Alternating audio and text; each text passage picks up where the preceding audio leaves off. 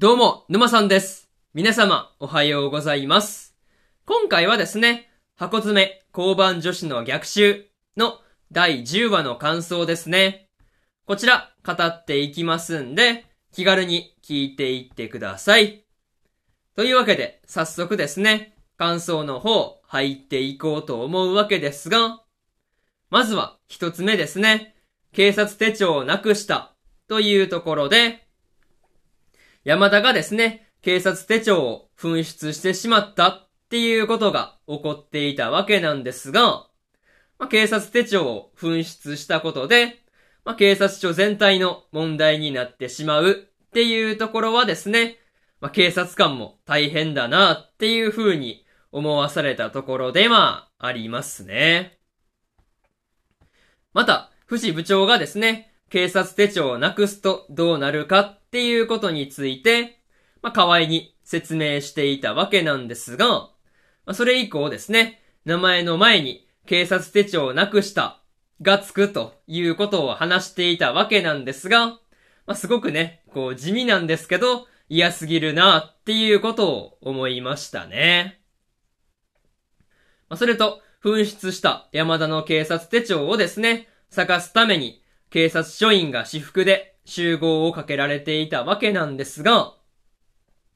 いかついメンツはですね、通報があるだろうっていうところで、まあ、通報される前提で服装を覚えておくようにっていう風にね、言われてしまうというところで、まあ、ついつい笑ってしまったなというところでまあ、ありましたね。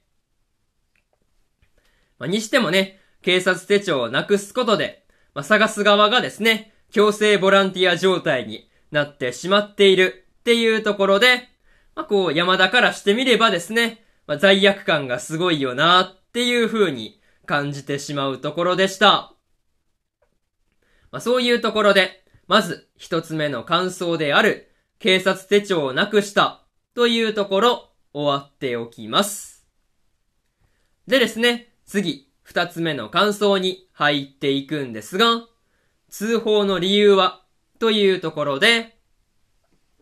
源を指名した斉藤さんからの通報がですね、朝から10回もあったんだっていうことがあったわけなんですが、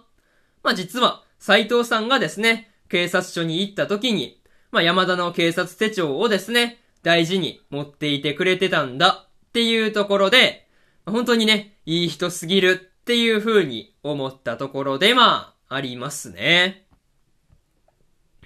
それと、源氏名の斎藤さんがですね、源さんたちじゃないとダメっていう風に言っていることに気づいた藤部長がですね、まあ、こう、一芝居打ったりしていたわけなんですが、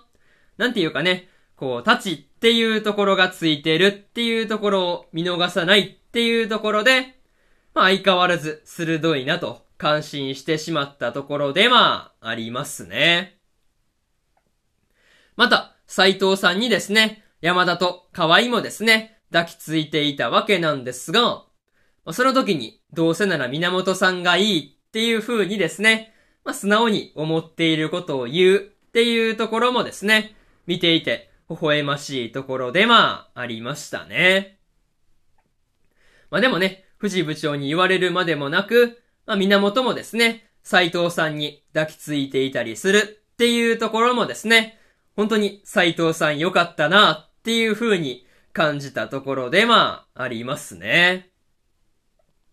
でもね、本当に源に抱きついてもらえたっていうことを思えばね、警察手帳を拾って保管しておいたっていうのは、まあ、すごく良かったことですよね。まあ、そういうところで、二つ目の感想である、通報の理由は、というところ、終わっておきます。でですね、次、三つ目の感想に入っていくんですが、事故のトラウマというところで、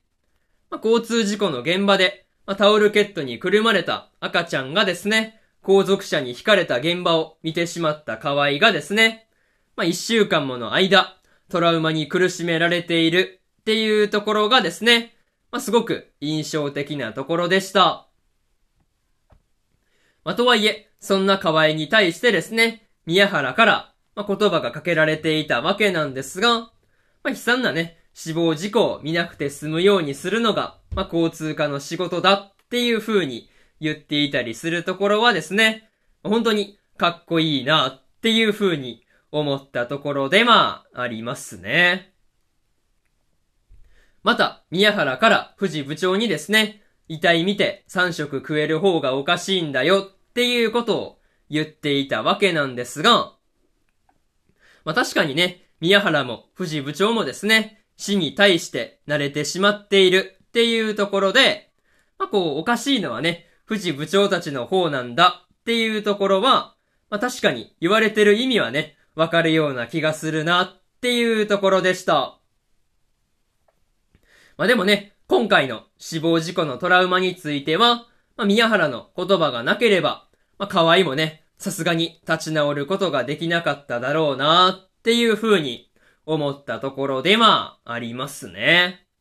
まあそれを思うと、わざわざね、宮原が、まあこう、河合も藤部長もいる交番にね、来てくれたっていうところは、ありがたいなと感じましたね。